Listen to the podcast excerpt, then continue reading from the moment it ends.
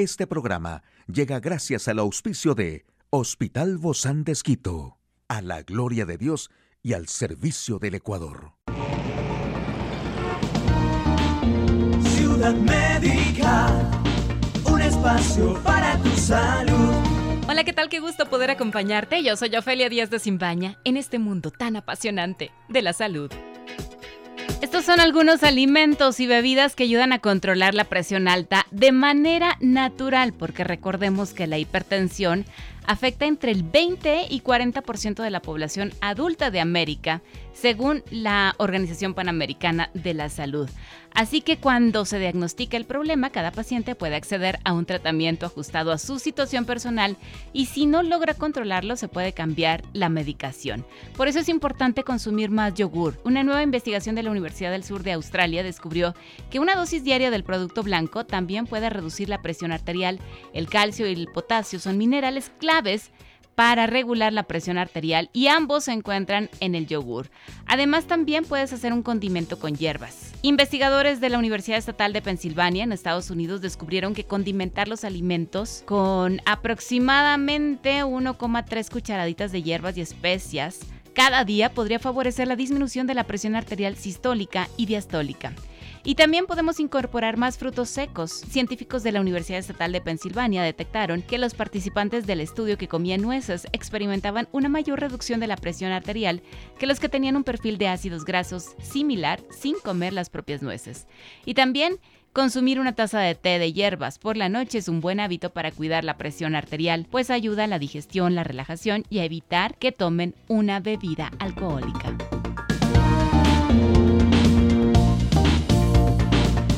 espacio para tu salud. Aquí el detalle de la información más actual en el campo de la salud. ¿Por qué tengo las axilas oscuras? Los expertos aseguran que es posible mejorar el aspecto de esa piel. OMS señala que una sola dosis de vacuna contra el papiloma virus es suficiente en menores de 21 años. Riesgo de miopericarditis por vacuna COVID-19 es muy bajo, según un análisis.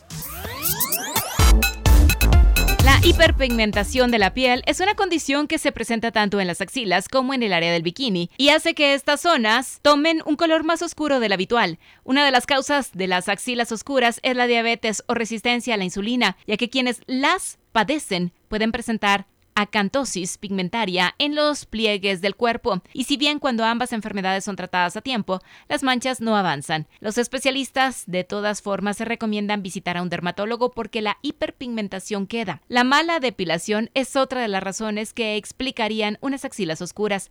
Muchas mujeres que diariamente utilizan una resuradora con cuchillas para eliminar los vellos o prueban con cera y pinzas, métodos que en zonas sensibles pueden causar irritación y provocar un oscurecimiento. Para evitar estas complicaciones, los dermatólogos aconsejan invertir en depilación láser. Aunque si esta no es una opción, su recomendación para combatir la hiperpigmentación, tanto en las axilas como en la zona del bikini, es visitar a un especialista para conocer el diagnóstico de la piel. Y una sola dosis contra el papiloma virus responsable del cáncer del cuello uterino ofrece una protección similar a dos dosis en menores de 21 años, aseguraron expertos en política de vacunación de la Organización Mundial de la Salud. Los diferentes cánceres de cuello uterino están casi todos provocados por una infección del papiloma virus sexualmente transmisible. Existen vacunas desde mediados de los años 2000 contra este virus, pero hasta ahora se recomendaban dos dosis. Estas nuevas recomendaciones permitían a más niñas y mujeres ser vacunadas, manteniendo el nivel de protección necesario. Así lo afirma el presidente del comité, el doctor Alejandro Cravioto, en una rueda de prensa, aunque también precisó que los planes nacionales de vacunación podrían seguir administrando dos dosis si lo consideran necesario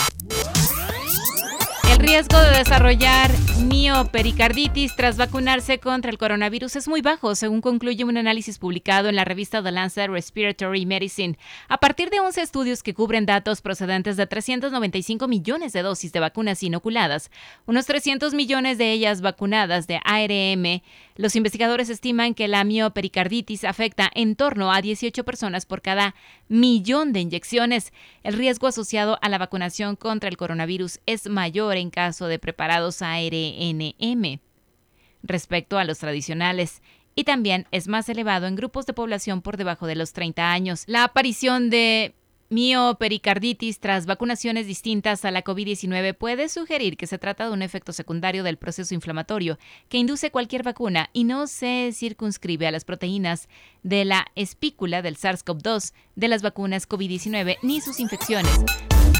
Hoy en Médico Directo hablaremos del gimnasio cerebral. ¿Quiere saber usted de qué se trata esto? Lo invito a que nos acompañe. Una charla amigable con nuestro invitado. Hoy recibimos con muchísimo agrado a la doctora Francis Marín. Ella es psicóloga clínica del Hospital Bozán de Esquito. Muchas gracias, doc, por acompañarnos. Bienvenida. Querido Felia, es un gran gusto pues de este hermoso escenario y aquí estamos. Hablando del gimnasio cerebral, gimnasio obviamente se nos, nos evoca el acondicionamiento físico, el estar más fuertes, el tener no solo un mejor aspecto físico, sino funcionar mejor nuestro cuerpo, que creo yo que de eso es el, el, principio de este gimnasio cuando hablamos del cuerpo, pero nuestro cerebro también necesita ese acondicionamiento. ¿Para qué? Para funcionar mucho mejor, para tomar mejores decisiones, no dejarnos llevar por nuestras emociones que, ay, cómo nos juegan un papel tan en contra en muchas ocasiones, a veces sí resultan a nuestro favor. Entonces, ¿cómo hablar de esto, Doc? ¿Cómo empezar a funcionar mucho mejor para tomar buenas decisiones? Esas palabras que usted, me, eh, querido Filia, lo dice, lo ha dicho muy bien como gimnasio. Nosotros pues cuando vamos y acudimos a un gimnasio, vamos es por qué, porque queremos vernos como usted lo dice, eh, maravillosos, fuertes, tonificados. Sanos, tonificados. Pero ¿qué es lo que, eh, al decirlo cerebral, es exactamente qué es lo que más necesitamos para que pues el cerebro nos dé eh, precisamente esa, esa, esa decisión precisa en todas nuestras decisiones diarias. Es decir, ¿qué vamos a necesitar? Vamos a necesitar de una conducta permanente y para hoy que tengo mis 5 años, mis 15, mis 30, mis 40, mis 120 años, vamos a requerir de varios elementos, de varios factores. Entre ellos, cuando hablábamos de gimnasio, vamos a, estar mm, visualizando como que estamos en actividad, actividad física. El cerebro todos los días requiere cargarse de oxígeno. Porque cuando yo estoy saltando, brincando, corriendo, cuando estoy en el gimnasio, cuando yo estoy en movimiento, yo gano mucho, muchos elementos. Entre ellos, para mí, fundamentalmente dos.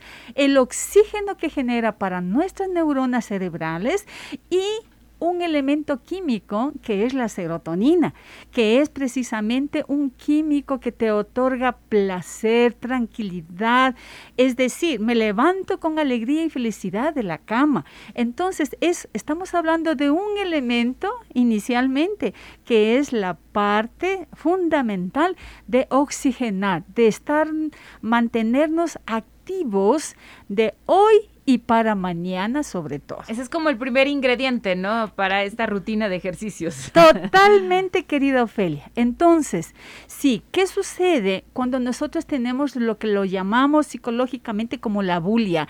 La bulia es esa apatía. No quiero salir porque hace mucho sol, porque está lloviendo, porque hay delincuencia, por etcétera, etcétera, etcétera, pretextos y nosotros nos mantenemos pasivos.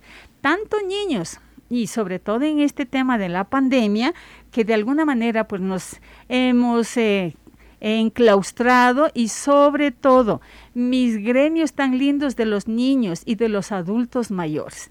Esto es para todos para niños y para adultos mayores. Necesitamos oxígeno necesariamente para qué? Para que nuestro cerebro tan generoso como es nos brinde decisiones, nos brinde ideas, nos brinde proyectos, nos brinde el rumbo de la vida de la que debemos hacer. Obviamente hay muchos, muchos otros factores de los cuales estamos y están inmersos en este gimnasio cerebral. Entre ellos, ya estamos hablando del oxígeno, también necesitamos ¿sí? de otros elementos factores como una buena alimentación.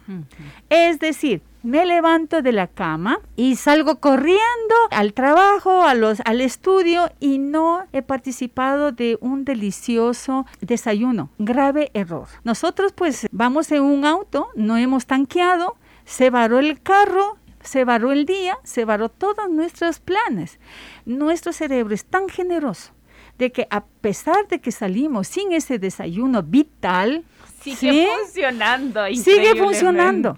Pero ese, ese funcionamiento, como tú lo dices, mi querida Ofelia, no es al 100%, porque no estoy hidratado, no he, he llenado ese recurso de omegas, de química que encontramos en los alimentos y no me produce ese pensamiento completo. Eh, ¿Qué me estás hablando? Eh, ¿qué, ¿Qué día es hoy? No, no prestar atención a lo que Totalmente. estamos haciendo muchas ese veces. nivel atencional. ¿Y qué hablamos de la memoria? Se me baja el nivel de la memoria. Uy, o sea que ni para ir a estudiar funciona En absoluto, porque si nosotros como estudiantes que vamos de la escuela, el colegio, la universidad, salimos corriendo, ¿por qué? Porque nos levantamos tarde, porque porque estamos bravos en casa y no vamos a querer comer, no estamos castigando ni a la mamá, ni a la hermana, ni al familiar, ni a la persona que nos puso ese platito de comida, sino a nuestro cuerpo, a nuestras decisiones y ahí sobrepasan nuestras emociones. ¿Qué más necesitamos hacer para condicionar bien este cerebrito para tomar las decisiones correctas? Cuando nos hablamos precisamente de oxígeno y de alimentación, podemos detallar muchos puntos de estos. Necesitamos otro elemento fundamental que lo llamamos de alguna manera científicamente la química de la oxitocina de la que hablamos en una de las de las presentaciones acá, sí es precisamente es el punto conductual. Me levanto de la cama, regresando al mismo ejemplo. Me levanto de la cama, vivo con mi mamá, mi papá, mis hermanos. Buenos días, ¿cómo están? Qué lindo día, qué hermoso. Una caricia, un abrazo. Un te deseo que tengas un hermoso y esplendoroso día. Que te vaya muy bien en tus tareas. en Estamos tus hablando del amor, ¿verdad? En esencia. Es totalmente. Esta oxitocina, ¿sí? Como lo llamamos así, se genera con la palabra, se genera con la caricia, se genera con esa parte sensorial en donde me hace sentir, ¿sí? Que estoy vivo, me hace sentir que soy querida, me hace sentir que soy una persona importante. Ese es el amor, eso es lo que no va a trascender de generación en generación y el elemento más hasta económico que tenemos y al alcance, ¿sí? Entonces, esos con esos tres factores, ¿sí?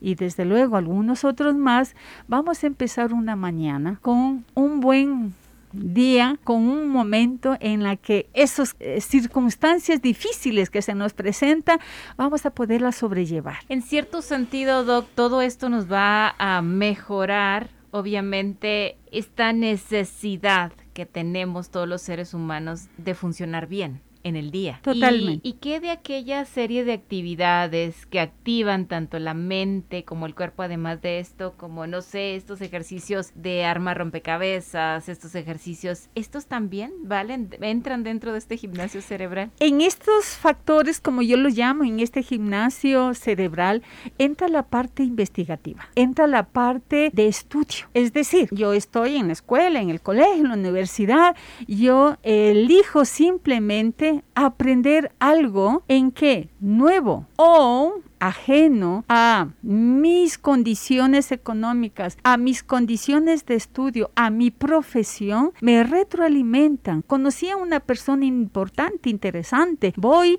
al trabajo y resulta que, pues simplemente hoy estamos en home office y tenemos que trabajar de diferente manera. Todo cuanto nosotros podamos aprender, niños y nuestros queridos abuelitos, es otro elemento, otro alimento para mantenernos en este gimnasio cerebral. Maravilloso, pues empecemos desde el día de hoy a ejercitarnos a través del oxígeno, a través de la buena alimentación y de esa oxitocina maravillosa del amor que además es gratuita. Muchas gracias, doctora Francis Marín, psicóloga clínica del Hospital Bozán de Esquito. A usted, amigo y amiga, a seguirnos cuidando. por favor.